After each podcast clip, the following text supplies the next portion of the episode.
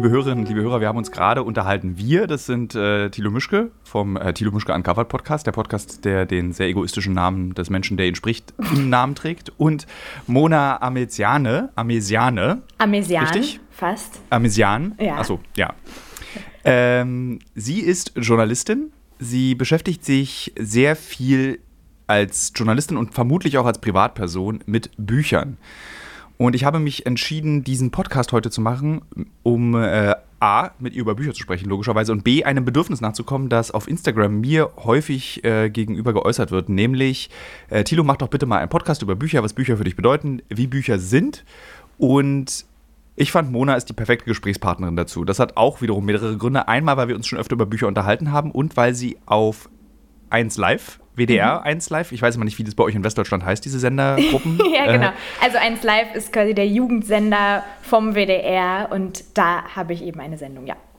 Genau. Und äh, du sprichst schön über Bücher. Du hast ein sehr schönes Bücherregal. Ich glaube, das war das erste Gespräch, was wir geführt haben. Du hattest irgendwie bei Instagram dein Bücherregal gepostet und ich ah, ja. finde. Genau, und ich finde, dass Bücherregale, jetzt, also ich warne schon mal vor, wenn Menschen, die gerne lesen, über Bücher reden, kann es sein, dass vieles, was sie sagen, arrogant, komisch, eigenbrötlerisch, bisschen spinnerig klingt. Ich entschuldige mich hier für die nächsten 50 Minuten schon mal, dass falls ich solche Dinge sage, bitte nehmt es mir nicht übel. Und ich glaube, Mona, wenn du was komisches, was seltsam klingt nach Bücherkram, dann sollen auch deine Hörerinnen und Hörer das äh, entschuldigen. Bitte, unbedingt. Also wir haben, uns, wir haben uns kennengelernt über das Bücherregal und ich finde, das ist auch ein guter Gesprächseinstieg. Wie hast du dein Bücherregal ausgesucht und was ist dir als Mensch, der viele Bücher besitzt, wichtig bei einem Bücherregal? Also, ich habe, bevor ich in diese Wohnung hier gezogen bin, vor zwei Jahren in sehr kleinen Wohnungen gelebt, in denen ich im Prinzip ein Regalbrett Platz hatte für Bücher und habe mich da so sehr zurückgehalten, habe zu der Zeit dann auch ja irgendwie aus der aus der Situation heraus viel mehr auf E-Readern gelesen und trotzdem immer gesagt, ja eigentlich finde ich haptisch ja besser, aber so, und dann bin ich hier hingezogen, hatte auf einmal diesen Büroraum, hatte auf einmal diese riesige Wand und habe gedacht, jetzt hau ich mir hier dieses Traumbücherregal hin, was ich immer haben wollte. Hab dann überlegt, ob ich, es, man kann ja von, von Billy, von Ikea einfach aufstocken bis nach oben, weil ich mir immer gewünscht habe, dass es wirklich so die ganze Wand hochgeht. Und habe dann nochmal überlegt und dann hat mein Freund auch gesagt, hey, es ist dein Job, du zeigst so viel davon, auch bei Instagram und es wird auch immer wichtiger werden. Bist du dir sicher, dass du da nicht irgendwie noch was noch was Cooleres, noch was ähm, Besondereres äh, hinbauen möchtest. Und dann habe ich gedacht, gut, dann äh, mache ich jetzt wirklich was, worauf ich Bock habe und habe dann so ein äh, Regal selber designt. Ähm, also mit so einem Generator irgendwie, habe da wochenlang immer wieder Schubladen und Schränke verschoben und hier ein Türchen und oder machen wir es unten alles zu und oben auf und mit Leiter natürlich und so. Also ich habe hier ähm, was das Bücherregal angeht, richtig auf die Kacke gehauen und mir mal, mir mal ein bisschen gegönnt, weil es halt eben auch mein Beruf ist. Alle zwei Jahre und also nee, eigentlich jedes Jahr im Sommer. Es gibt im Feuilleton auch so eine Art Sommerloch. Gibt es die Debatte darüber, wie angeberisch eigentlich ein Bücherregal ist? Mhm. Äh, ich kenne diese Debatte auch und ich empfinde auch dieses Gefühl tatsächlich so. Deswegen steht bei mir, also ich habe zwei große Regale, eins im Schlafzimmer und eins im Arbeitszimmer. Aber ich habe es nicht dort, wo ich so Publikumsverkehr, also Freunde, empfange, weil ich auch so eine gewisse Scham habe, dass man denken könne, ich sei ein Angeber, weil ich so viele Bücher habe. Wie selbstbewusst gehst du mit deinem Bücherregal um? Viel selbstbewusster. Also es, es ist jetzt auch nicht im Wohnzimmer und äh, Gäste sitzen da jetzt auch nicht vor und äh, gucken sich das die ganze Zeit an, wenn sie bei mir äh, einfach so im, im Wohnbereich sitzen, sondern es ist im Arbeitszimmer. Aber es ist, finde ich, genau perfekt, weil die Tür vom Arbeitszimmer ist genau gegenüber von der Haustür. Und wenn man die aufhat, dann kann man nur so einen Teil vom Bücherregal erahnen. Und bei mir ist es, glaube ich, auch einfach so, dass ich dieses Selbstbewusstsein haben kann, viel einfacher haben kann, weil es, wie gesagt, mein Job ist. Und jeder weiß, ja. ne, ich habe diese ganzen Bücher, ich muss sie haben, ich habe sie zwangsläufig, arbeite damit. Das ist, als wenn ein Musikproduzent oder eine Musikproduzentin äh, kein eigenes Studio zu Hause hätte oder kein, ne, kein gar nicht, gar kein nichts Musik, ähm, musikbezogenes zu Hause hätte. Ich glaube, das wird so akzeptiert als, ach ja, bei ihr muss es ja. Deswegen kenne ich dieses Gefühl so nicht finde es aber total schade, dass es das so gibt. Also wir haben vergangene Woche ähm, in 1 Live Stories in der Sendung, ähm, die ich da moderiere bei 1 Live, auch über, über dieses Phänomen gesprochen, dass es so dieses Bücherregal-Shaming gerade gibt, was so Videocall-Hintergründe angeht. Ne? Also ich sitze hier, wenn ich die Kamera ein bisschen äh, drehe, so mhm. sitze ich meist in so Videocalls. Du siehst es jetzt nur. Das Bücherregal. Beschreib's mal ganz kurz, was ich sehe. ja. Also ich sehe dort dieses äh, sehr, sehr große, bis unter die Decke gehende Bücherregal. Ähm, es ist, glaube ich, von einer Firma, und ich mache gerade genau das gleiche, was du im Übrigen machst. Ich ähm, baue gerade bei mir in der Wohnung um und möchte ein Bücherregal. Ich habe bislang, warte, wir, ich, wir gehen gleich auf die Beschreibung, was ich ja, dort ja, sehe. Ja, ich habe bislang nämlich ähm, Buchhändler Regale, die eine besondere Tiefe haben, mm. nämlich eine ganz schmale Tiefe. Äh, weil ich finde zum Beispiel persönlich, und ich, ich gehöre auch zu ein, einer Art Regalschämern, ähm, ich finde zum Beispiel ganz furchtbar, wenn Leute ihre Bücher an die Schrankwand hinten ah. ranschieben und du mhm. vorne so Platz hast und dann da so Souvenirs stehen und irgendwie so kleine äh, Pinguine, die am Pessoir sind aus Japan, das habe ich mir mal mitgebracht. Ich bei dir. Das, ja. Und das ist nur 24 Zentimeter tief und Billy zum Beispiel ist ja viel zu tief. Also du mhm. hast, das ist glaube ich irgendwie so 42 Milli, äh, Zentimeter, nee, Millimeter, nee, Zentimeter, Zentimeter tief. Ja. Genau. Und äh, deswegen, diese Firma, die diese Regale anbietet, die bietet nämlich diese schmale genau, Weite an. Ja. Und deswegen ähm, ähm, baue ich da auch gerade und mache da so Türen rein. Soll es chaotisch sein? Soll es super ordentlich bauhausmäßig sein? Brauche ich eine Leiter? Ich habe jetzt nicht Deckenhöhe 3,50, aber ich habe Deckenhöhe 3 Meter. So und dann kommt was ganz Perverses im Übrigen. Das ist, im Schlafzimmer steht mein Bücherregal, das mich begleitet, seit ich eigentlich lesen kann. Also alle Bücher, die da drin sind, sind so wirklich auch, das sind so uralte Bücher. Ich habe irgendwann mal alle Schulbücher entfernt und alle Reklamhefte. Und ich überlege jetzt, ob Bücher, die mir etwas bedeuten, ich in einer schöneren Ausgabe kaufen soll. Also ich mhm. habe so sehr viele kulturwissenschaftliche Bücher, ähm, die mich sehr bewegt haben in meinem Leben und sehr großen Einfluss auf mich genommen haben, aber es sind halt schmoddelige Surkam-Taschenbücher. Und ich überlege, ob ich mir die bei im zentralen Verzeichnis antiquarischer Bücher die signierte Erstausgabe kaufe, die einfach 40 Euro kostet. Mhm. Aber ob man sowas machen sollte oder ob das wirklich einfach. Das ist im Übrigen ein Beispiel genau. für diesen dieses komische Verhalten ja, also, von lesenden Leuten. Da würde ich jetzt auch mitgehen, dass, dass ich das auch nicht so habe. Also ich glaube, ähm, da unterscheide ich mich von vielen Menschen, die so Bücherliebhaber oder Bücherliebhaberinnen sind. Sowas würde mir zum Beispiel, glaube ich, nicht in den Sinn kommen, weil das ist dann für mich wirklich nur ähm, ein Buch haben, weil es dann. Ich habe es gelesen. Genau, genau, gelesen, genau. Du, ja, ich weiß, aber du, ja. hättest, du hättest ja auch die klodderige Ausgabe, die hast du ja gelesen. Ne? Ja. Und die ist ja eigentlich dann die, die dir was bedeuten sollte, weil die hast du ja gelesen. Und dann käme es mir niemals in den Sinn zu sagen, das ist das Buch, was ich gelesen habe, das ist das Buch, mit dem ich was verbinde, das mir wichtig ist und das habe ich jetzt hier und dann kaufe ich es mir nochmal. Ich glaube, ich, ich habe glaube ich habe es nur einmal gemacht. Ich habe so eine Büchergilde-Ausgabe von Chick, die wunder wunderschön ist, die so illustriert ist. Das habe ich mir irgendwann nochmal gekauft, aber eher so, weil dann da eben nochmal so dieser, ähm, dieser gestalterische Faktor hinzukommt, aber ein Buch, nur weil es dann irgendwie von außen schöner aussieht oder so, würde mir, glaube ich, nicht äh, in den Sinn kommen. Aber ich verstehe den Gedanken dahinter. Ich finde schön, dass du Chick gerade genannt hast. Dann lass uns doch jetzt mal gleich über das erste Buch reden, weil äh, die Hörerinnen und Hörer meines Podcasts und auch die Instagram-User sagen immer, sie wollen Empfehlungen haben. Und Wolfgang Herrndorf ist tatsächlich kompliziert äh, in meinem Leben. Ich habe ähm, das erste Buch, was ich von ihm gelesen habe, war Sand.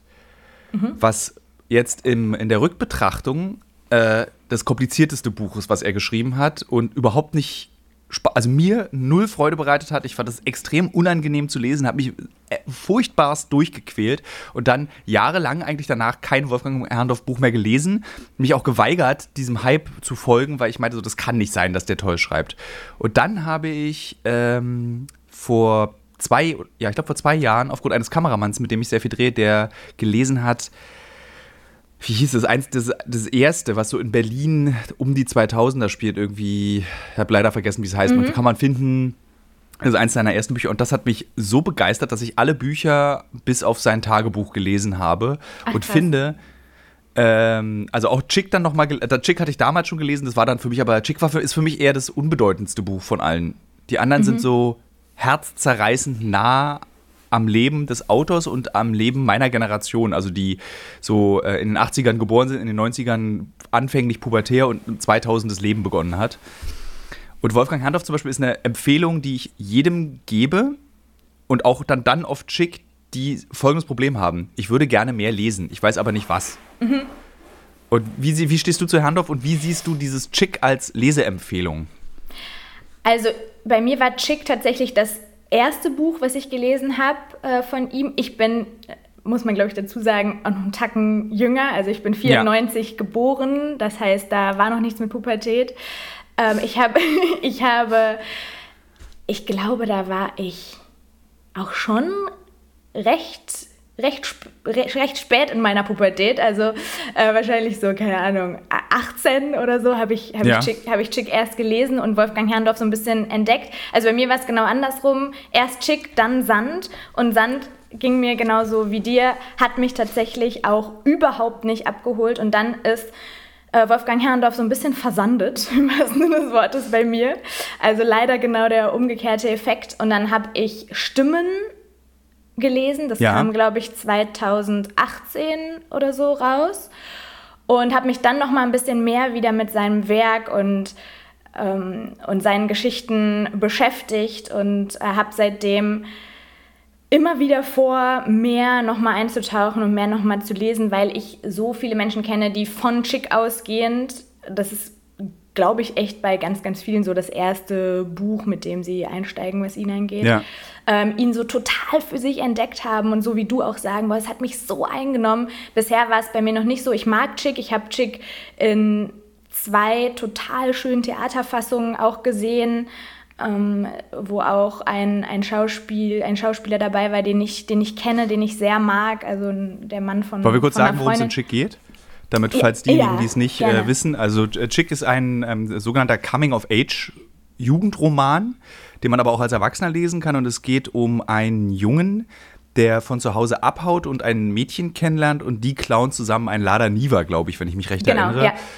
Und ähm, es passiert eigentlich nicht wirklich viel in dem Buch. Es geht hauptsächlich darum, dass die, es werden so urmenschliche Themen verhandelt. Und was Herrndorf sehr gut kann, ist mit kurzen und unfassbar ähm, man merkt richtig, wenn man das liest, wie viel Arbeit in der Zeile steckt in dem Erzählen äh, mit unfassbar präzisen kleinen Momenten große Gefühle und große Situationen im Leben eines Menschen, die jeder von uns kennt, zu beschreiben. Genau, ich so. glaube, das ist der Kern von diesem Buch, der, der Plot ist, wie du schon gesagt hast, jetzt gar nicht so, dass man sagt, wow, das, das ist der knaller Spannungsbogen und es passiert auf jeder zweiten Seite unfassbar viel, aber es ist halt ein total gefühlvolles Buch. Also es wird sehr, sehr viel Gefühl transportiert und ich glaube, jede Person, die mal in diesem Alter war, also die allermeisten, die es lesen, können damit irgendwie in irgendeiner Art und Weise relaten. Und ich glaube, das ist so dieser,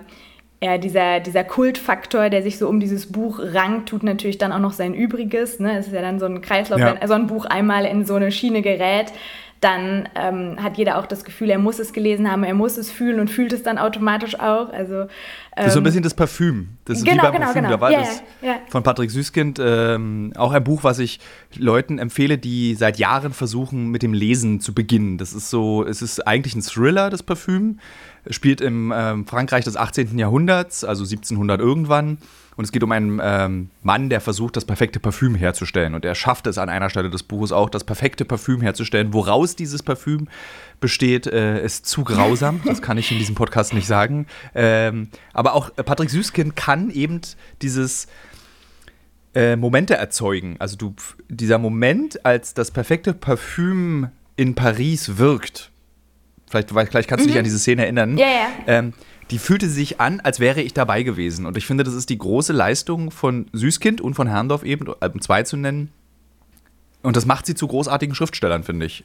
So, auch das, auch das Parfüm ist kein, äh, kein krasses Buch, wo du so denkst, so Alter, das ist literaturwissenschaftlich außerordentlich wichtig. Der hat Süßkind andere Bücher geschrieben, die äh, viel, viel kleiner und viel, viel besonderer sind. Mhm. Äh, zum Beispiel Die Taube äh, mhm. äh, ist ein Buch, was ich ganz Hab toll ich von ihm finde. Ja, finde ich auch super. Ähm, Und das sind zum Beispiel, also Süßkind und Herrndorf, also für die, die mithören, was soll ich lesen, von den beiden Autoren und äh, Autoren, sind beides Männer, äh, die könnt ihr auf jeden Fall zugreifen, lesen. Bei Herrndorf auf jeden Fall Sand würde ich abraten von. Das Buch ist sinnvoller zu lesen als letztes oder als vorletztes Buch in der in, der, in dem Schaffen von Herrndorf, der ist nämlich an einem Gehirntumor gestorben. Das mhm. sollte man vielleicht hinzusagen, mit, ich glaube, Mitte 40, auf dem Höhepunkt ja. seiner Karriere mhm. eigentlich. Ähm, und das, das ist auch der Grund, warum ich nie die Tagebücher Arbeit und Struktur gelesen habe, weil das letzte äh, fiktionale Buch von Herrndorf war die Fortsetzung von Chick.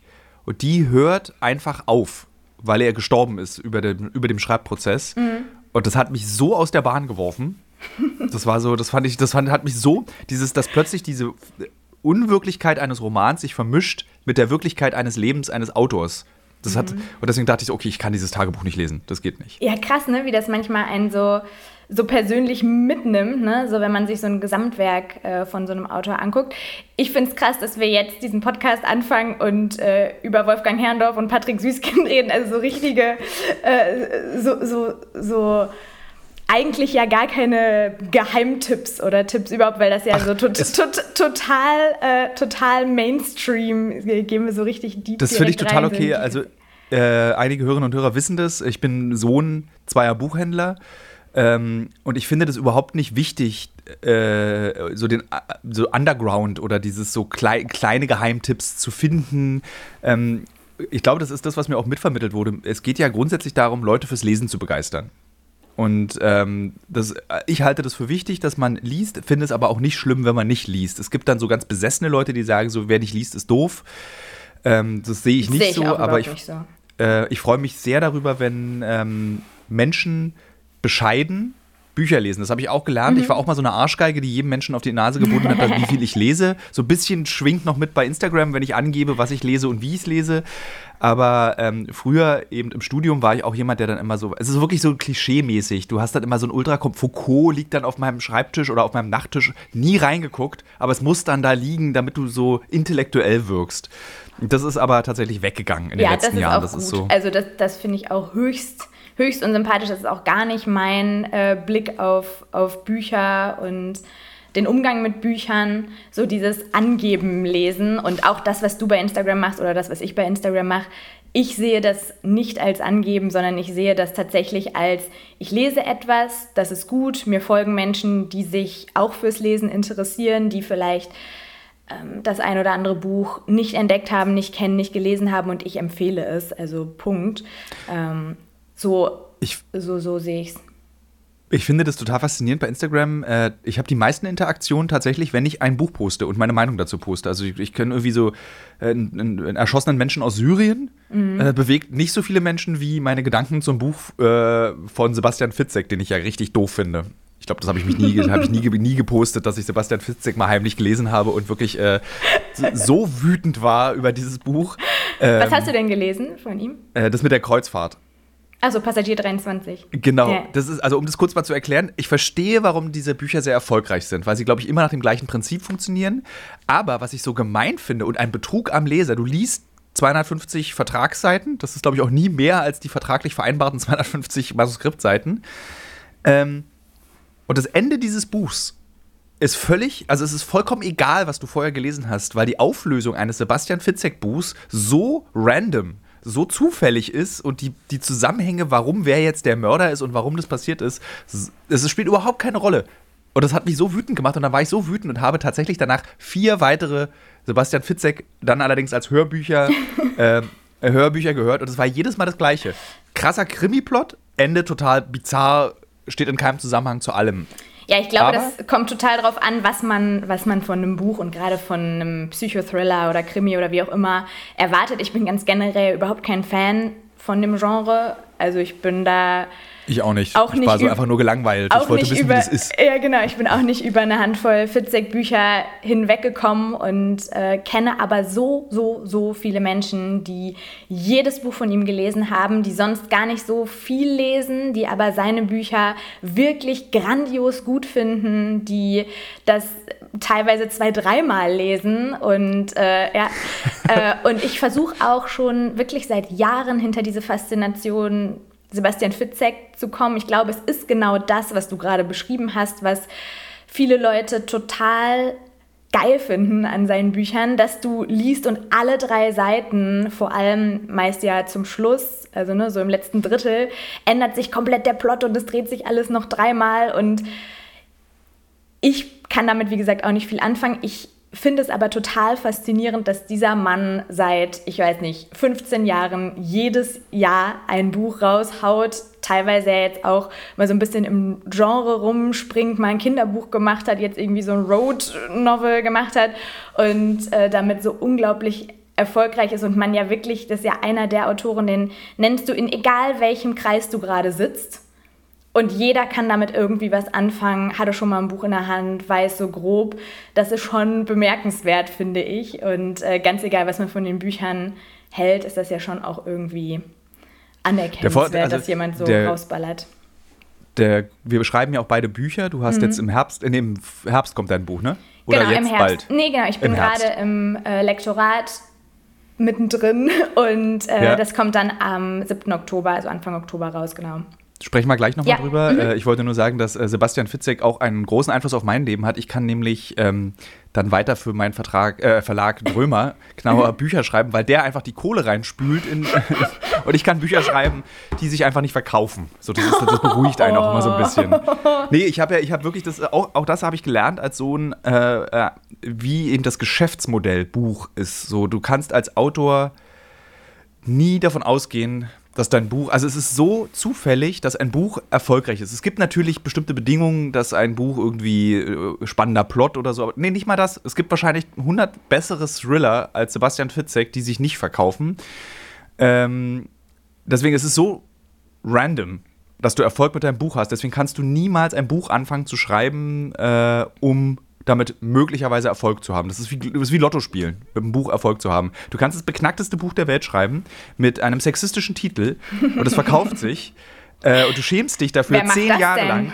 Ich weiß es auch nicht. zehn Jahre lang schämst du dich für diesen Titel. Ähm, aber dann kannst du ein Buch über Island schreiben, was du wirklich liebst. Und das verkauft sich so ganz langsam. Irgendwie so, wird bei Amazon kriegt super Bewertungen, aber es, es, es funktioniert halt nicht. So, das ist so. Ich glaube, es hängt von, von ganz, ganz vielen Faktoren ab. Ich glaube, es hängt mittlerweile auch ganz viel von, von Reichweite ab, die ein, eine Person hat, ein, ein Mensch hat, der zum ersten Mal ein Buch schreibt, ne? wenn man jetzt nicht schon auf 20 veröffentlichte oder ne, wenn man jetzt nicht Juli C. ist, die egal was mhm. gerade schreiben kann, also die hätte über Island schreiben können, die hätte aber auch über, hätte wahrscheinlich auch ein Buch mit einem sexistischen Titel schreiben können und es wäre weggegangen äh, wie nichts und hätte super funktioniert und, ähm, und dann, wenn du halt anfängst, glaube ich, es ist entweder es ist total random oder es liegt einfach daran, dass du schon bekannt bist oder in irgendeiner Art und Weise gepusht wirst oder ein krasses Netzwerk hast oder so. Ist ja auch nicht umsonst so, dass gerade so viele Menschen, die irgendwie ähm, inf influencing-mäßig unterwegs sind und eine hohe Reichweite haben, auf einmal Bücher schreiben. Ne? Das ist ja, äh, also zumindest in der Bubble, in der ich mich befinde, irgendwie inflationär auch Menschen, von denen ich es jetzt gar nicht, ähm, gar nicht erwartet hätte weil es einfach funktioniert, weil ne, sie irgendwie eine Million Follower haben und dann, dann weiß ein Verlag, ja, das ist, okay, das äh, wird das funktionieren. Ganzen, es gibt einen Verlag in Deutschland, der das äh, perfektioniert hat, das ist der Riva Verlag in München und der macht eigentlich furchtbare Bücher. Eigentlich, also ich kenne keine schönen Bücher aus dem Riva Verlag. Im Übrigen ist dort auch mein sexistisches Buch erschienen als allererstes. ähm, und äh, aber der hat eben, der macht entweder Rapper oder Sportler oder Influencer-Biografien. Und damit, ich glaube, die verdienen sich damit eine goldene Nase. Mit Kann diesen, ich mir vorstellen, diesen, ja. Und die sind auch lustigerweise, kann man die auch nicht richtig lesen. Das ist so, du, die lesen sich so ein bisschen. Ich, hat, ich bin großer John Sinclair-Fan, heimlicherweise. Also von den Hörspielen, das sind so Spukhörspiele. Und irgendwann dachte ich mir, ich lese mal diese Groschenhefte dazu. Und dann habe ich mir so auf dem iPad so, so eine Ausgabe davon gekauft und das ist nicht lesbar. Das ist so krass. Das ist mhm. so, so, holprig geschrieben, dass du da, das funktioniert nicht. So kann man nicht mhm. lesen. Und so ähnlich sind auch diese, diese Biografien zum Beispiel von Influencern, weil man, man, fragt sich ja auch, was soll da in dem Leben schon, also was ist der Mitteilung, also warum? So, warum soll ich von einem 23-Jährigen oder von einer 23-Jährigen das Leben lesen, die irgendwie in einem Ort bei Dortmund aufgewachsen ist und jetzt reich geworden ist durch das Pro Zeigen von Produkten? So, mhm. da ist noch nicht so viel passiert, finde ich. Ja, wobei es auch, also auch da würde ich sagen, überhaupt nicht meins, stimme ich dir komplett zu. Warum sollte man das lesen? Würde ich niemals lesen. Hat aber, wenn es funktioniert und wenn es Menschen kaufen und es lesen wollen, was ja so ist in ganz, ganz vielen Fällen, hat es auch seine Berechtigung. Also wenn jemand einer das Person... Das auf jeden Fall. Ne, Jedes Buch soll erscheinen. Das genau, soll, ich will genau, nicht, das ja, darf nicht erscheinen, das meine ich damit nicht. Ja. ja, nee, voll. Aber ich bin bei dir, ähm, dass das ja auch so ein total, totales Phänomen unserer unserer Generation und Zeit gerade ist und äh, ganz spannend irgendwie zu beobachten, wie so ja, wie es dann, wie es dann vor allem darum geht, eine Person erstmal so soapmäßig jeden Tag in ihrem Alltag zu begleiten, dann auch noch ein Buch zu kaufen, wo im Prinzip genau dieser Alltag nochmal drinsteht, vielleicht mit ein, zwei äh, Pseudo-Lebensweisheiten. Das ist ja oft dann irgendwie auch so ein bisschen ratgebermäßig an, angesetzt und genau, Carpe Diem, äh, lebe dein. Das ist übrigens, ich glaube, das hast du ja auch gelesen, äh, ungezähmt. Ja. Ne? Das, ah, interessant. Können wir gleich über ja, reden? Ja, ein, genau. Ja. Da, äh, da hatte ich das auch. Das ist ein, äh, von Glenn Doyle ein Buch, wurde unglaublich, unglaublich gehypt. Also ich habe das hier, ich habe das bekommen oder hab es, ich habe es gekauft tatsächlich und habe äh, gedacht, boah, das wird jetzt das absolute Mutmachbuch. Ich freue mich so drauf. Es, ähm, ich habe von wirklich von allen Seiten nur Gutes gehört, habe es gelesen und habe genau das in diesen Carpe Diem-Moment gehabt und gedacht, okay, ich, ich komme bei diesem Buch nicht dahinter, was es mir gerade mehr sagen soll, außer lebe dein Leben und lass dir von anderen nichts sagen. Also ich weiß nicht, ich glaube, du fandest es ein bisschen besser, aber da hatte ich auch so ein Gefühl, so, was ist das jetzt? Irgendwie ermüdet mich das, irgendwie ist es sprachlich. Ich, ich, ich bin da gar nicht mit, durch, äh, mit durchgekommen. Ich glaube, ich habe da der Hälfte abgebrochen. Ich habe es tatsächlich durchgelesen. Ich fand's, ähm, ich habe das so empfunden, wie du es empfindest, das Buch. Ich fand es in dem Sinne gut, weil dieses Buch nicht dich erreichen soll. Das ist ein Buch, ich habe das dann auch in meiner Instagram-Kritik geschrieben, was du deinen Eltern hinlegst, die am Armbrotstisch noch sagen, Frauen sollen jetzt mal, das ist selbst schuld, wenn die jetzt so um ihre Rechte kämpfen. Also wenn du so äh, einfach, ich nenne es nicht mal konservative Eltern, sondern Eltern, die so sind. So, die einfach so diese Veränderungen in der Welt äh, nicht so richtig wahrnehmen. Und meine Kritik an dem Buch war, dass es sehr leicht geschrieben mhm. ist. Das ist du, also man begleitet im Prinzip eine Frau dabei, wie sie sich scheiden lassen hat und sich in eine andere Frau verliebt hat. Also sie hat eine heterosexuelle Beziehung geführt und jetzt führt sie eine gleichgeschlechtliche Ehe auch in dem Buch. Und sie erzählt ihm diesen Weg, was das mit ihr als Frau gemacht hat und welche Rolle ihr selbst für ihr Selbstbewusstsein und ihre Selbstwahrnehmung und welche Rolle spielt Religion in dieser Selbstwahrnehmung. Und das Buch ist einfach ultra amerikanisch. Genau, also so, voll, 100 Prozent. Das ja. ist so eine amerikanische Lebenswelt und ein amerikanisches Frauenbild. Und ähm, ich habe dann auch in dieser Kritik geschrieben, ich kenne diese Art Fra Frauen nicht, weil ich aufgewachsen bin zwischen DDR-Frauen. Mhm. Und wenn die den Mann nicht mochten, haben die sich halt einfach, selbst wenn die acht Kinder hatten, von dem geschieden und haben dann eben irgendwie, sind dann, haben dann ihre, ganz selbstbewusst ihr Leben gelebt. Und deswegen war das für mich so krass. Ich hatte das Gefühl, das Buch könnte, hätte vor 60 Jahren erscheinen sollen und nicht jetzt erst.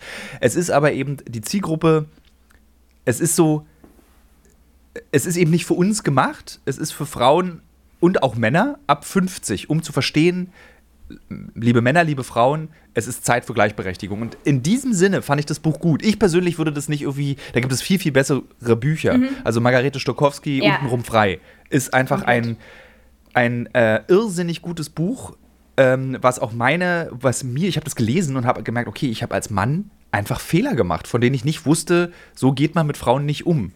Und das ist schon was sehr Besonderes. Und, das, und Stokowski ist halt viel gröber, viel härter, auch in ihrer Kritik am Umgang mit Frauen und auch sehr persönlich. Also, wenn man untenrum freiliest, gibt es Stellen in dem Buch, die, da musste ich schlucken. Das mhm. war dann so, okay, das ist echt hart. So, und ich fühle mich ertappt, auch als Mann.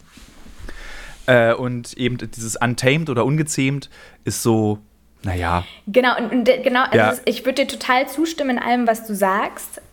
Mich hat nur so doll gewundert bei diesem Buch, dass es so viele Menschen wie mich und dich erreicht hat und irgendwie auch mehr erreicht hat als mich dann. Und das finde ich immer auch so krass, wenn man dann so ein Buch liest, was, äh, was so hoch gehalten wird und man weiß das schon und man geht mit einer immensen Erwartung ran. Ich glaube, das macht es dem Buch sehr, sehr schwer in vielen Fällen, einem dann wirklich oder den eigenen Erwartungen dann wirklich gerecht zu werden. Und ich glaube, das war hier auch so ein bisschen äh, der Fall. Und wahrscheinlich hast du recht, wir sind einfach nicht die Zielgruppe, aber. Meine Mutter verkauft es nicht. Ich finde es ja immer sehr praktisch, wenn mein Leben korreliert mit den Werbepartnern und Partnerinnen, die ich habe. Zurzeit mache ich eine große Recherche zum Thema Marathon. Demzufolge muss ich natürlich auch wissen, wie man einen Marathon läuft und trainiere tatsächlich dafür. Nicht, weil ich Ü40 bin, sondern wirklich, weil ich als Journalist ein bisschen etwas über dieses Marathon-Business herausbekommen möchte. Und Teil dieses Marathon-Trainings ist ja nicht nur regelmäßiges Laufen und an den Gedanken im Kopf, die dabei entstehen, zu verzweifeln. Nee, Teil dieses Trainings ist auch Ernährung. Und wisst ihr was? Was richtig praktisch ist, ich glaube, ich könnte keinen Marathon laufen, wenn es nicht Podcasts gäbe. Und ein Podcast, den ich während des Laufens höre, um dieses alle zwei Tage zehn Kilometer Laufen für die Grundausdauer zu ertragen, ist der Powerbrains Podcast. Powerbrains, das Sporternährungsquiz, powered by Powerbar ist ein Podcast, in dem es um Ernährung geht, aber nicht langweilig, sondern da werden Fragen geklärt, wie ob Magnesium zum Beispiel gegen Muskelkrämpfe hilft. Zum Beispiel die Frage, wie wichtig sind Kohlenhydrate in der Sporternährung und ist es eigentlich für jede Sportart gleich? Also zum Beispiel wisst ihr ja als regelmäßige Hörer dieses Podcasts, ich bin ja auch passionierter Schwimmer und passionierte Schwimmer essen ja nach dem Schwimmen immer einen Döner. Ich kann euch schon mal sagen, da muss man jetzt keine Folge für hören, ist nicht so sinnvoll. Aber vorm Schwimmen ein Teller Nudeln ist sinnvoll. Warum? Das beantwortet eben der Power Brains Podcast. Können da zum Beispiel auch eine Frage, die mich auch schon beschäftigt hat. Können zu viele Proteine der Niere schaden? Und welcher Profi feiert seinen Sporterfolg mit Beefy und Bier von der Tankstelle? Alles Fragen, die für Sportler und Sportlerinnen wichtig sind. Das Gute an diesem Podcast ist, der ist nicht langweilig. Der ist eben äh, wissenschaftlich, aber auch gleichzeitig ein spannender Mix aus Quizshow zum Mitraten.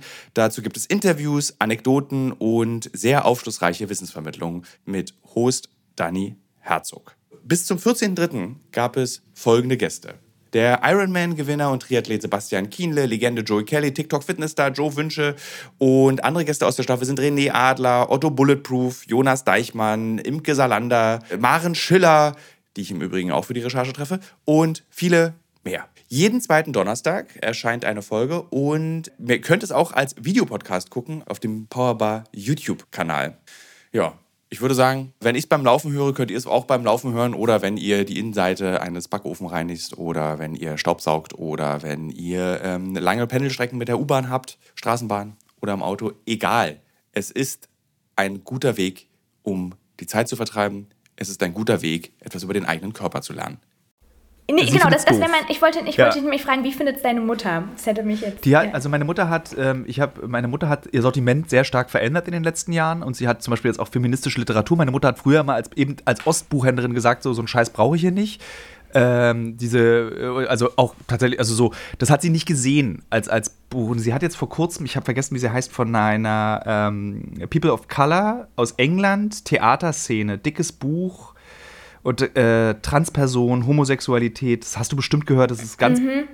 berühmt. Ah, was, jetzt, Mir fällt, was, was jetzt gerade rausgekommen ist. Ja. Äh, ich weiß, so buntes ich weiß, Cover. Ich, ja, ich weiß genau, welches du meinst. Das haben wir auch vorgestellt in äh, Stories. Ähm, ich weiß ganz genau, welches ich, du meinst. Du in die Shownotes. Äh, ich habe es aber nicht, äh, ich habe es tatsächlich noch nicht gelesen, aber, ähm, aber weiß genau, was, was du meinst. Und auch das ist so ein Buch, was was sehr, sehr gelobt wird gerade. Mist, wie genau, heißt das denn? Wie heißt das äh, kannst du, ach nee, wir haben uns ja über FaceTime angerufen, ja. Du, ich erzähle kurz was dazu. Ja. ähm, ich schreibe es in die Shownotes, ja, wie mach, dieses Buch heißt. Ja. Ähm, und das Erstaunliche war, und das hat meine Mutter wirklich bewegt, dieses Buch. Und so, sie hat erkannt, welche Schwierigkeiten Rassismus äh, eben für Menschen mit äh, anderen Hautfarben bedeutet. War das jetzt okay? Ja, ich hoffe. Ähm, und sie hat dann irgendwie so einen Tisch gemacht mit so, wo sie gesagt hat, feministische Literatur, die mir gefällt. So als Frau Anfang 60, die sehr, sehr selbstbewusst im Leben stand. Ähm, und das hat mich so richtig berührt. Das fand ich total cool. Und habe dann diesen Tisch gesehen und da stand eben Stokowski, das Buch stand drauf und eben Untamed, beziehungsweise Ungezähmt war nicht drauf. Weil das ist für meine Mutter eben so, da ist sie. Äh, ich sag mal was Gemeines, das hat sie nicht gesagt, aber sie würde es sagen. Sie würde sagen, das ist halt so für Hausfrauen, die sich mal mutig fühlen wollen. so, das ist so ein Satz, den dann meine Mutter Aha. sagt. Und tatsächlich fühlt sich dieses Buch wirklich so an. Es verändert sich nichts, wenn du dieses Buch gelesen hast. Es verändert sich eher was eben, wenn du Stokowski liest, bei Männern und bei Frauen.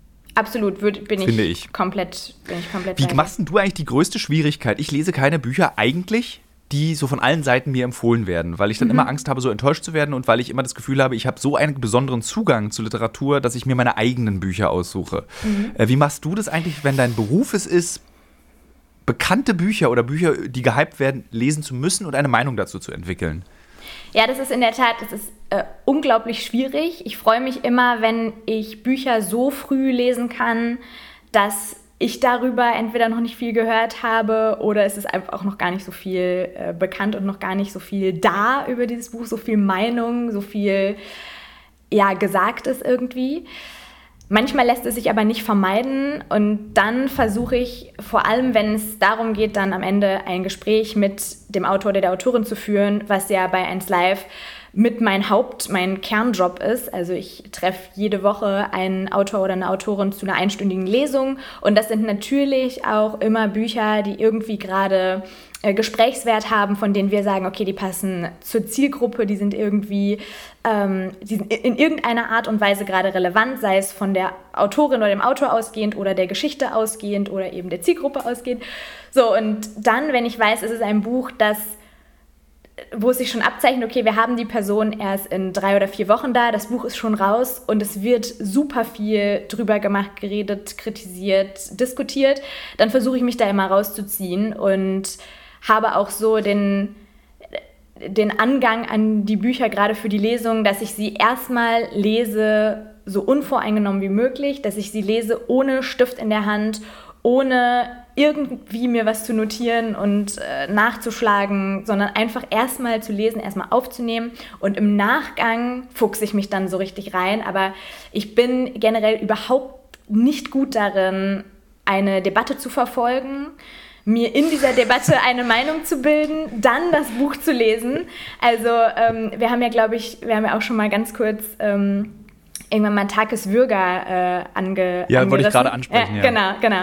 Und das war für mich wirklich, also Takes Würger für diejenigen, die ihn nicht kennen, hat, ähm, ich glaube, 2019 ein Buch geschrieben, das Stella heißt dieses Buch, das extrem polarisiert hat. Also ich kann mich an kein anderes Buch erinnern, seit ich diese Sendung moderiere, also seit in den vergangenen fünf Jahren, das hier in Deutschland so extrem diskutiert wurde und auch so eine Meta- Debatte ausgelöst hat. Also es ist ein Buch. Und es hat sich nicht verkauft. Also es hat sich nicht, war jetzt kein Top-Bestseller, der wochenlang auf der Spiegel-Bestsellerliste stand. Das mal nur als Beispiel, um das Gespräch zu führen. Ein Buch kann auch krass besprochen und diskutiert werden, aber es ist immer noch kein Garant dafür, dass es ein Top-Bestseller wird. Bitte, äh, setz, äh, sag bitte weiter.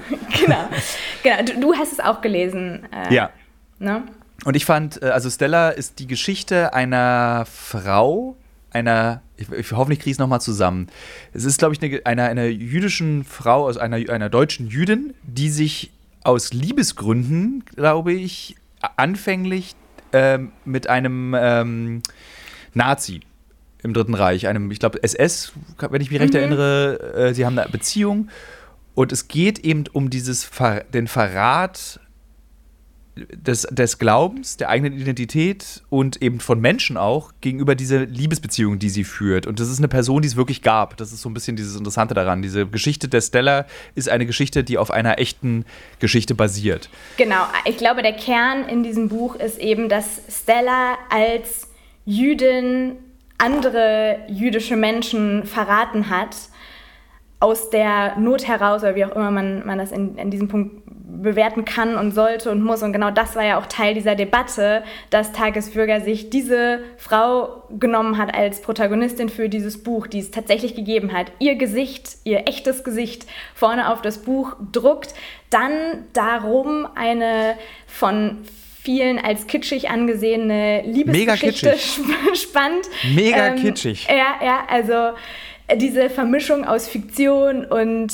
Realität und dieser Umgang, auch das gesamte Marketing äh, rund um das Buch. Es war auf jeden Fall unglaublich aufgeladen, riesig groß. Diese Debatte ist geschwankt zwischen so einer Meta, was darf man jetzt, was darf man nicht, Debatte und einem, wie kann er nur, dieser schlimme, schlimme Autor. Also es wurde dann auch ganz schnell sehr persönlich. Und Takes war, glaube ich, also ich glaube, er war bei Aspekte zu Gast und dann als zweites großes Interview zu diesem Buch bei mir in der Sendung. Und da war diese Debatte aber schon zwei, zweieinhalb Wochen komplett eskaliert. Und ich konnte, ich konnte ja gar nicht daran, daran vorbeilesen und habe hab auch ganz viel darüber gelesen, bevor ich dann tatsächlich das Buch lesen konnte. Und es war glaube ich, bis jetzt die zehrendste und schwierigste Lesung, die ich jemals moderiert habe, mit dieser Brisanz im Rücken, mit der Frage, habe ich dieses Buch jetzt eigentlich so gelesen, wie ich es gelesen hätte, wenn ich das alles nicht gewusst hätte? Was ist denn jetzt eigentlich meine Meinung und was sind Meinungen, die ich mir angelesen habe, die ich aufgenommen ja, habe? Voll spannend. Ganz, ganz, ganz, ganz schwierig. Äh, hat mich wirklich zerrissen, dann mit diesem Autor da zu sitzen, der im absoluten Kreuzfeuer ist ich bin mir. Wie hat er denn dieses Kreuzfeuer eigentlich verarbeitet? Also, wie ist denn er damit umgegangen? Hat er das genossen? Weil das ja letztendlich am Ende ist es ja schlechte PR, ist auch, ist auch einfach PR. Ja. Und hatte das, oder konnte er damit, also viele Autoren sind ja unfassbar sensibel auch ähm, mhm. mit, mit, ihrem Werk, egal wie doof oder gut es ist. Äh, wie ging er denn damit um? Also, ich weiß noch, dass wir, glaube ich, zwei Stunden vor der Lesung noch also zwei Stunden vor der Lesung war er schon da und wir hatten eben äh, Zeit zu reden. Ich weiß noch, dass er unglaublich kontrolliert gewirkt hat und trotzdem glaube ich, egal wie sehr einem hätte bewusst sein müssen, dass dieses Buch in irgendeiner Art und Weise polarisieren wird, kann er und auch der Verlag nicht auf diese Heftigkeit ähm, vorbereitet gewesen sein. Das kann ich, mir, kann ich mir nicht vorstellen, auch wenn das ähm, wenn das auch von der einen oder anderen Seite so ein Vorwurf war, ja, das, das war doch provoziert von euch. Ich glaube, in dieser Heftigkeit kann das nicht provoziert gewesen sein. Ich habe ihn als sehr kontrolliert empfunden, auch äh, sehr beschützt von allen Seiten. Also ich glaube, er hatte zu der Zeit sehr viele Menschen, die ihn da beraten haben, wie man wie man wie damit umzugehen hat, wenn sowas ja. passiert, was man sagen sollte, was nicht. Deswegen kann ich überhaupt nicht einschätzen, was so wirklich, wirklich, wirklich in ihm drin äh, vorging. Und ähm, möchte natürlich jetzt auch nicht ne, irgendwie da alles so offen offenlegen, wie wir ja, da, wie in, in welcher Art er sich da geöffnet hat. Aber es war, glaube ich, für uns beide eine total große Herausforderung. Eigentlich ja in einer Sendung, in der man in einer entspannten Sonntagabendstimmung über Bücher redet, von denen ich sage, es lohnt sich über sie zu reden, in welcher Art auch immer. Ähm, auf einmal so einer heftigen Debatte ausgeliefert zu sein und, und, und auch von meiner Seite moderativ, was kann ich ihn fragen, was muss ich ihn fragen, von seiner Seite, was kann ich antworten, was darf ich antworten, was sollte ich an dieser Stelle überhaupt nicht sagen. Also es war wirklich journalistisch mit einer meiner, meiner schwierigsten Moderationen bisher, die mir sehr im Kopf geblieben ist und auch ein Grund dafür ist, weshalb ich sein neues Buch, was jetzt rausgekommen ist vor ich weiß nicht, ein paar Wochen, nicht ja. lesen kann und auch nicht lesen werde, weil mich das einfach so fertig gemacht hat äh, damals und ich da auch selber ja. solche Anfeindungen bekommen habe dafür, dass ich gesagt habe, es war schon okay, das Buch. Also ne, haltet mal ein bisschen den Ball flach. Es ist auch wirklich, es ist nur ein Buch. Jetzt steckt mal euren Hass kurz. Ne? Also ich fand es an, an der anderen Stelle wirklich übertrieben. Und dann bekam ich die Anfeindung auf einmal so. Es ist da irre. Ähm, Genau, halt, dass man nur so für so ein Beispiel, wo man sich einfach überhaupt nicht rausziehen kann und ich fand, drin steckt. Also Takis Würger hat erstmal sehr schöne Bücher. Da wieder, also die sind sehr schön gemacht. Das ist, äh, also so, der, ich glaube, sein erstes, sein Debüt heißt Der Club. Ja, das, ich, hast das, nicht, ja nie, das, hast du nicht gelesen. Das habe ich nicht gelesen. Ich habe Stella gelesen und das neue Buch Noah gelesen. Weil, ganz kurz, und, sorry, wenn ich dich unterbreche, aber Der Club ja. wäre zum Beispiel ein Buch, oder es ist nicht wäre, sondern ist ein Buch, was ich ganz, ganz oft empfehle, wenn mich jemand fragt, mit welchem Buch soll ich mal anfangen zu lesen. Und ich habe es so unterschiedlichen Menschen empfohlen, wirklich. Also wirklich die komplette Bandbreite der Menschen, die ich kennengelernt habe, hat dieses Buch gelesen, also wirklich von der einen zur anderen Seite. Und bisher habe ich von allen entweder absolute Begeisterung als Reaktion bekommen oder ein, ja, das äh, wäre jetzt nicht was, was ich sonst lesen würde, aber war schon cool und schlechter wurde es nicht. Also der ja. Club von Takis Würger wäre an dieser Stelle von mir tatsächlich ein Tipp, wenn ihr nicht wisst, womit ihr anfangen sollt und auf der Suche seid nach einem Buch, mit dem man auch schnell durch ist. Es ist ein dünnes Buch, es ist ein total schnelles Buch, also vom, vom Lesefluss und so auch von, von dem, was passiert. Es ist eine coole Geschichte, es sind ähm, sehr, sehr schön ausgearbeitete Charaktere mit ganz besonderen Tönen, ne? also ein ganz toller Wechsel zwischen den Figuren. Also das um jetzt hier kein, auf gar keinen Fall ein Tagesbürger-Bashing äh, zu betreiben. Ganz tolles Buch alles, was danach passierte, war halt dann, nahm dann so einen ganz anderen Lauf. Ich muss unbedingt das mal lesen, weil ich, wie gesagt, ja. wirklich auch Noah, das neue Buch, furchtbarst finde. Und ich habe ah, mit ja, einer. Du hast es gelesen, okay. Genau, also wirklich, ich habe das, also da, geht es um, es ist eine, eine ähm, Holocaust-Erzählung, so kann man das nennen, oder Shoah-Erzählung. Da geht es um einen Überlebenden, der sein Leben Tageswürger erzählt. Also das spielt eine Rolle, dass der Autor diese Geschichte erzählt bekommt und Tageswürger schreibt sie auf. Das Problem ist, ähm, da sind so viele Filter dazwischen, also das Erinnerungsvermögen, das Überleben, das ist ja hochinteressant. Also literaturwissenschaftlich macht es Spaß, sich darüber Gedanken zu machen. Also du hast das Leben des Überlebenden, der selber seine Erinnerungen filtert. Dann hast du Takis Würger, der nach Israel fährt, diese Erinnerungen einsammelt und dann nochmal gefiltert aufschreibt. Und das, das, das, liest du dann. Und ich hatte beim Lesen das Gefühl, äh, während des Lesens das Gefühl, ich lese wie so eine Steven Spielberg Shoah Brühe so ausgekocht. Das mhm. ist so dass die Essenz. Und ich habe wirklich unfassbar viele Bücher über die Shoah gelesen. Sachbücher, Romane, alles, was es gibt. Dazu kann ich auch gleich noch eine Empfehlung machen. Ähm, äh, und du liest, es ist so wie von Klischee zu Klischee hangelt sich dieses Buch. Also, Entschuldigung. Äh, und das hat mich so entsetzt, weil dieser Mann ist ein, ähm, der reist auch, bis er, bevor er noch gestorben ist, um die Welt gereist, hat die, seine Geschichte immer erzählt. Und du hättest diese Geschichte, jetzt habe ich äh, Spucke im Hals, Moment, ich muss nochmal husten.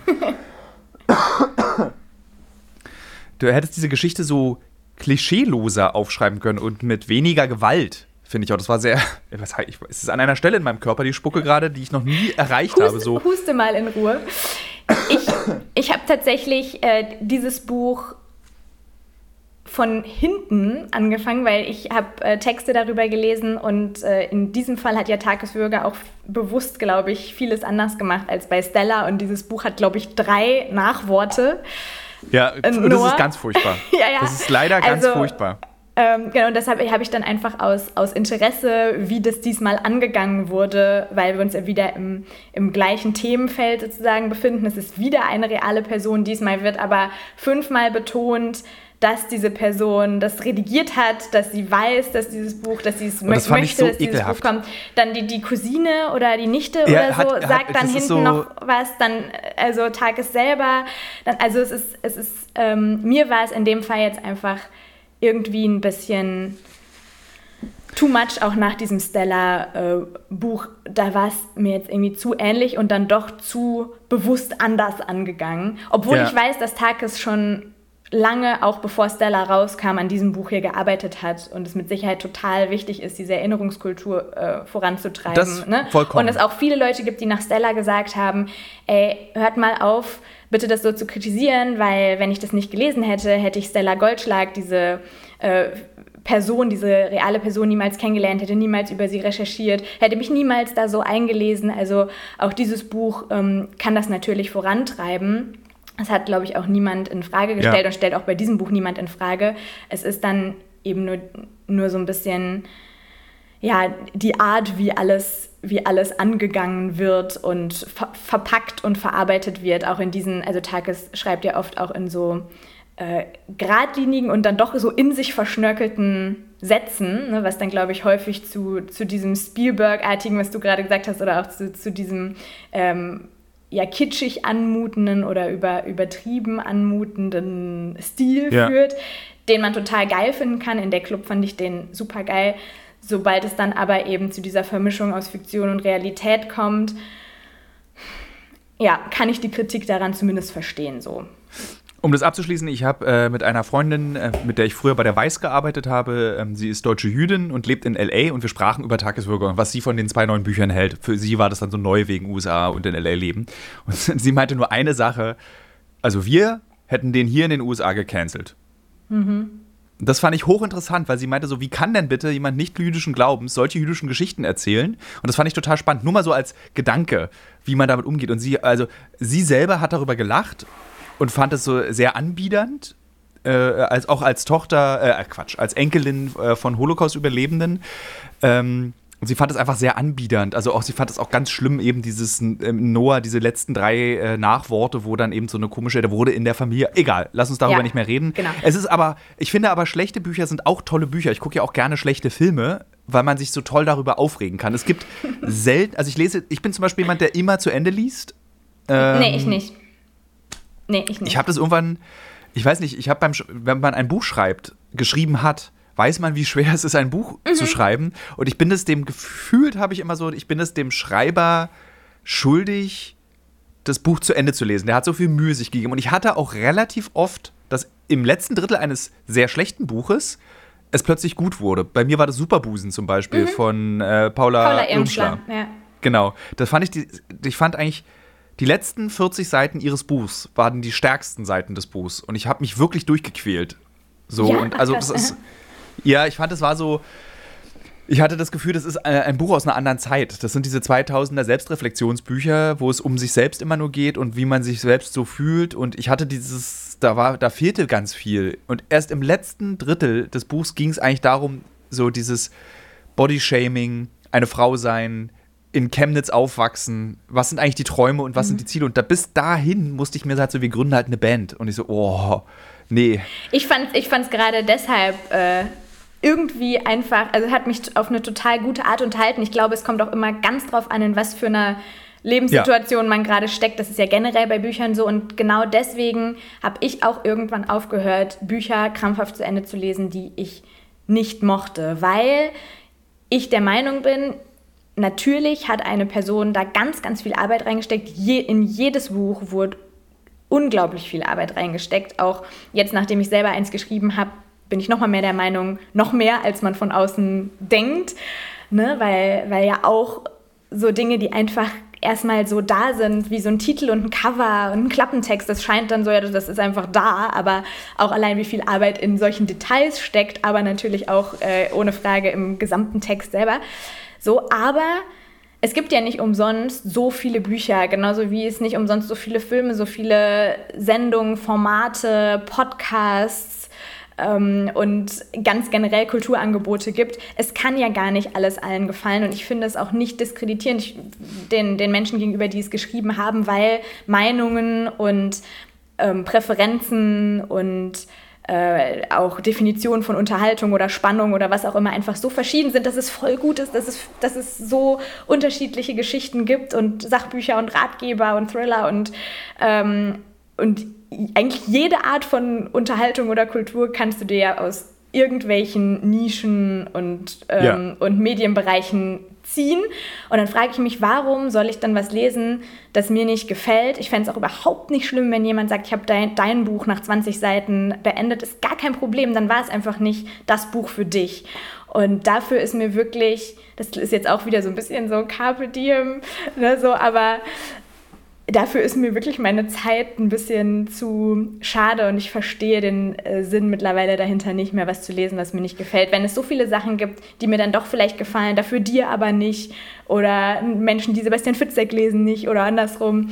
Ähm, und deswegen versuche ich immer, wenn jemand sagt, boah, ich quäle mich da jetzt durch, dann bin ich die Erste, die sagt, warum? Warum, warum? Ich habe allerdings ähm, eine Methode entwickelt. Also es gibt ja verschiedene Schnelllesemethoden. Also es mhm. gibt ja richtig oh ja, echte Schnelllesemethoden. Äh, ja.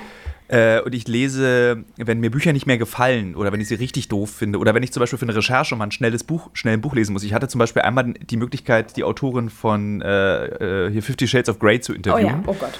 Mhm. Und habe dafür das erste Buch lesen müssen. Und dass ich wusste, das Interview ist in drei Stunden. Und ich habe dann innerhalb von anderthalb Stunden das erste Buch gelesen, in dem ich nur, ich, also ich lese diagonal, sprich von mhm. links oben nach rechts unten. Und ich lese entweder nur die Verben oder nur die Substantive. Und mein Gehirn ist in der Lage, also ich lese natürlich immer das Wort, was links und rechts von dem Substantiv steht, noch mit. Mhm. irgendwie kriegst du die Handlung mit. Du verstehst, worum es geht, wer sind die Figuren. Es ist ein ja gut, bei Fifty Shades of Grey ist es furchtbares Buch, aber äh, so mache ich das. Aber du kannst, so kannst du, so lese ich Bücher, wenn sie mich wirklich annerven. Dann kann ich relativ schnell, dann brauche ich irgendwie 12, 15 Sekunden für eine Seite. Warum? Also was ist dann für dich? Geht es dir dann wirklich um den Autor oder die Autorin? Weil dann würde ich sagen, ich fände es schlimmer, wenn jemand sagt, ich lese dein Buch von links oben nach rechts unten einmal diagonal das ist durch. einfach äh, weil manchmal, also man, man, merkt ja auch, wenn sich ein Buch wieder verbessert mit dieser Lesemethode und dann, dann lese ich wieder langsam. Ah, ja, okay. mhm. Oder es gibt zum Beispiel so, ich habe, ich beichte, ich habe nie Herr der Ringe gelesen, mhm. weil ich immer an diesem Buch gescheitert bin, weil es einfach unfassbar langweilig ist. Und Herr der Ringe ist eines der wenigen Bücher,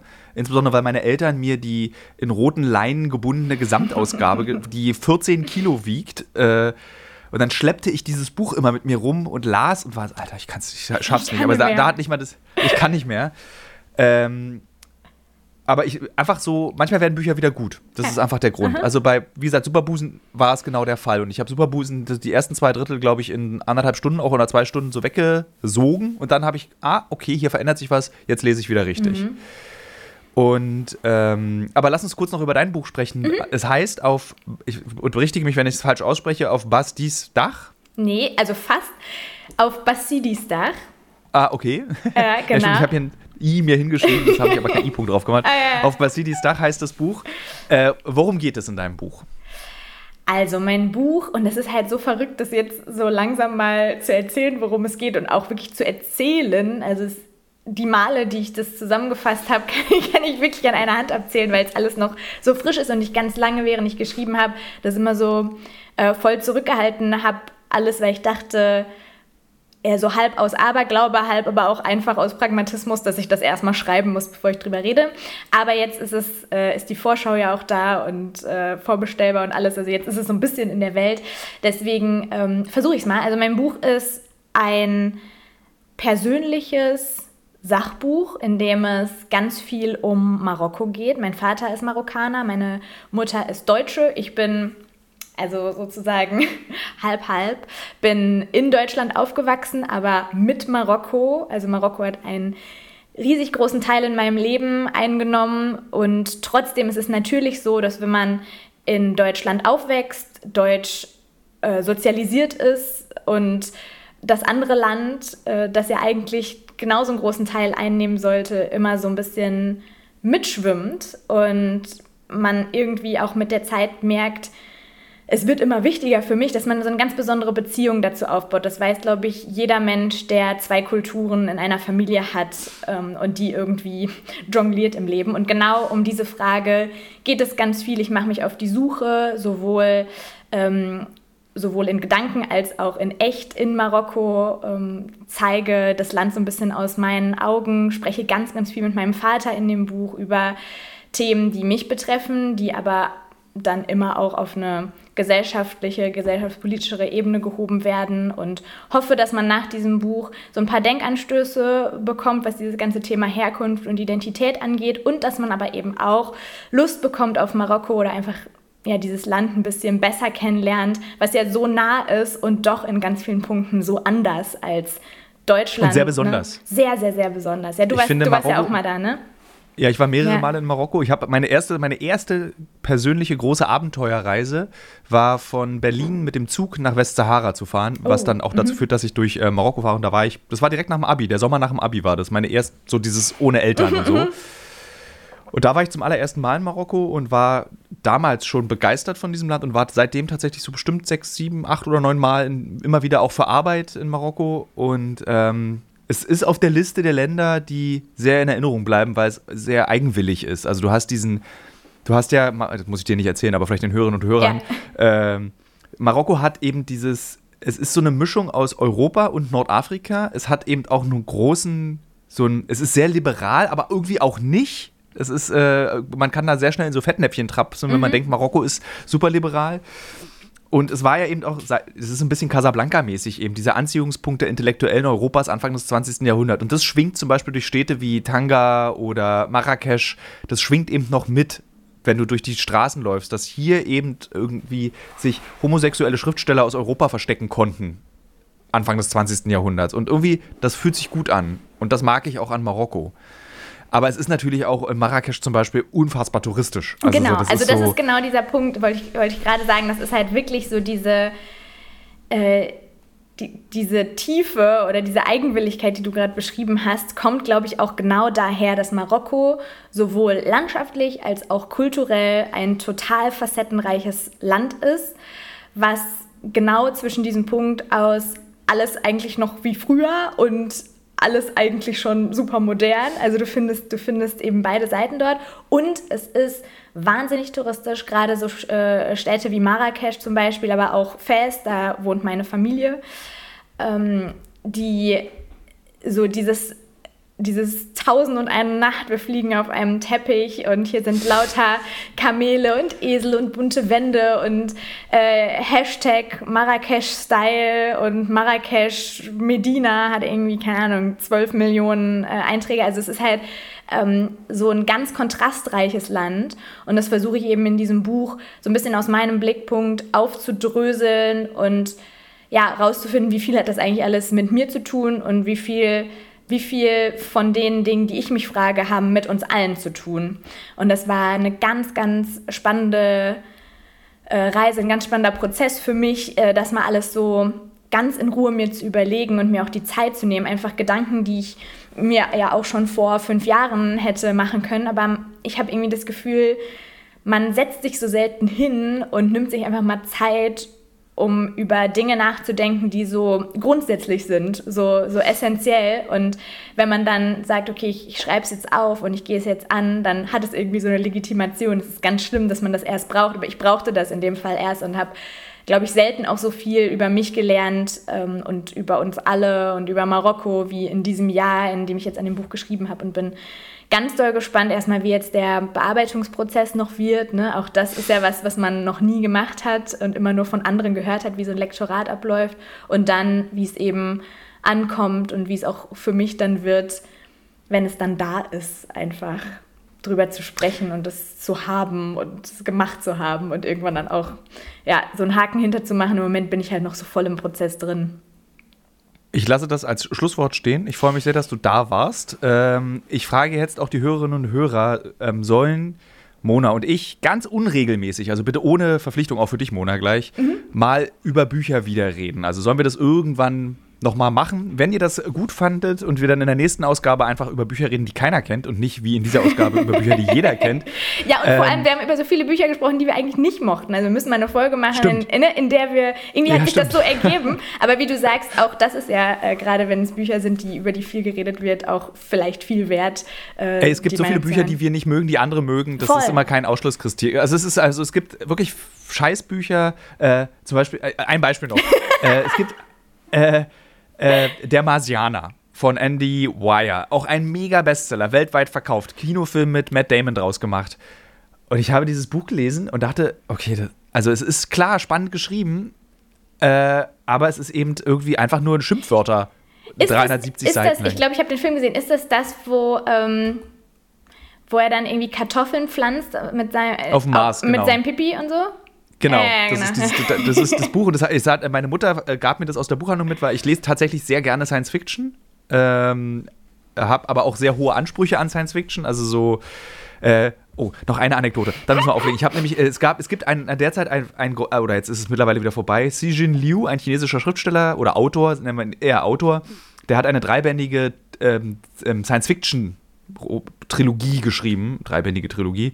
Äh, und zwar Die drei Sonnen heißt es. Und ich war so begeistert von diesen Büchern, dass ich den Fokus überredet habe, dass ich ein Porträt über Xi Jin Liu schreiben kann und deswegen nach Peking fliegen konnte, ihn getroffen habe. Und da ist was Besonderes passiert, das kennst du als Profi noch mehr, wie gefährlich das ist, Leute zu treffen, dessen oh, Schaffen ja. du gut oh, findest. Ganz, ja, ganz schwierig. Ganz, ganz schwierig. Und der war ganz toll. Ja, okay. Ich habe ihn noch mehr Sehr geliebt gut. danach. Das war. Ähm, Okay, eigentlich wollte ich jetzt Schluss machen, weil wir haben heute genug geredet. Wie gesagt, nochmal Wiederholung äh, an die Hörerinnen und Hörer dieses Podcasts. Wenn ihr das mochtet, machen Mona und ich das bestimmt sehr gerne nochmal. Unregelmäßig, ja. nicht regelmäßig. Danke, Mona, dass du da warst. Vielen Dank für die Einladung.